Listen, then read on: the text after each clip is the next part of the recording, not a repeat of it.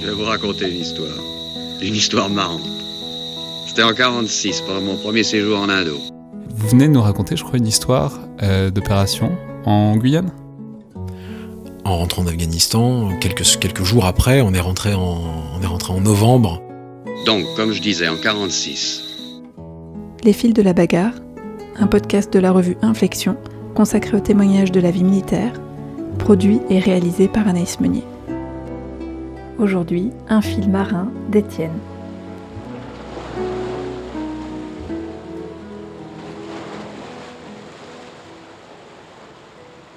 Être marin, c'est devoir composer avec la mer. Un environnement mouvant qui nous entoure en permanence, que l'on ne peut ni maîtriser ni ignorer. Parfois, elle contrarie l'exécution de la mission, parfois, elle nous arrange. Ce jour-là, elle nous a fait peur. Nous sommes en 2004 dans la cité basque de Bayonne. La ville est plus connue pour le premier RPIMA que pour son activité maritime, mais il y a une petite base navale qui accueille de temps en temps les petits bâtiments de la Marine nationale, de passage dans le coin. C'est ici que nous nous trouvons en escale, profitant d'un dernier repos de fin de mission avant retour au port, à Brest. Nous sommes sur le Borda, bâtiment hydrographique, et nos travaux de relevé des fonds marins dans le golfe de Gascogne et de la Dour s'achèvent. La ville est agréable aux marins qui cherchent à s'offrir du bon temps, mais dehors, en mer, c'est la tempête. Pas celle du siècle, mais quand même de quoi nous faire dire que nous sommes bien mieux à l'abri.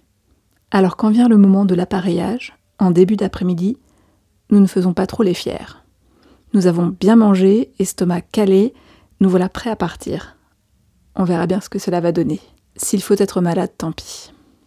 L'endroit où la Dour se jette dans l'océan Atlantique, à Anglette, s'appelle la Barre.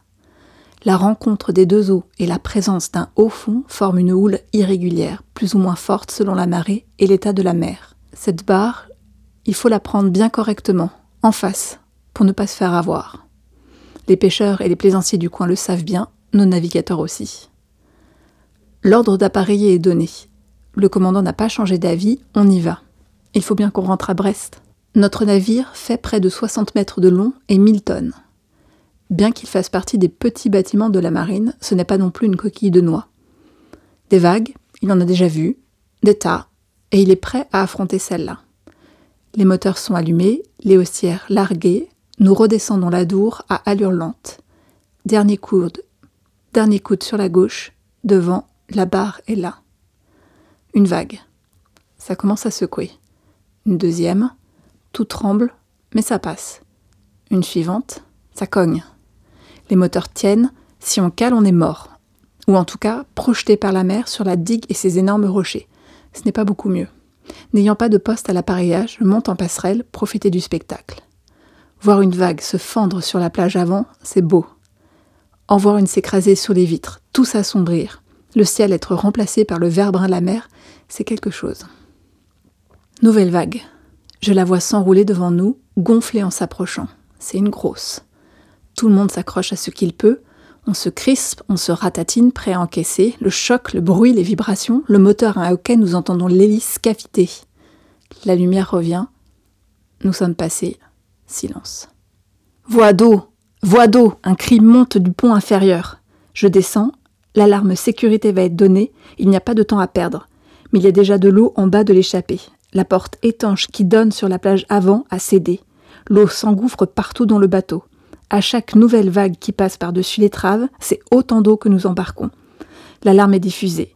Une équipe tente de redresser la porte qui s'ouvre pourtant vers l'extérieur. La force du choc a été terrible.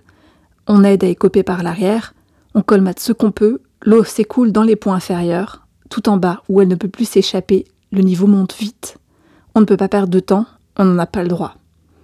Pas le temps d'être malade finalement. Bien que secoué de tous côtés, notre esprit est concentré sur l'urgence. Le corps a autre chose à faire que de subir le mal de mer. Par chance, les moteurs ont tenu. Les hélices ont toujours eu de l'eau à pousser, la barre est passée, dehors, en mer, les vagues sont moins fortes. Le chef de car prend une route calme, houle dans le dos, proche des côtes. Cela nous donne le temps de finir de pomper l'eau, d'évaluer les dégâts et de réparer ce que l'on peut sur place.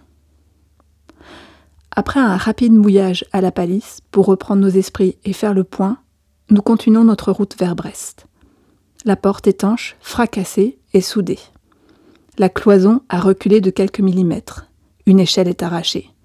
Heureusement, les vitres de la passerelle ne sont pas cassées.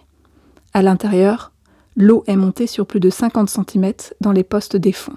Le linoléum est noyé, les tissus pourrissent, le bois aussi. Il va falloir du temps pour réparer ça.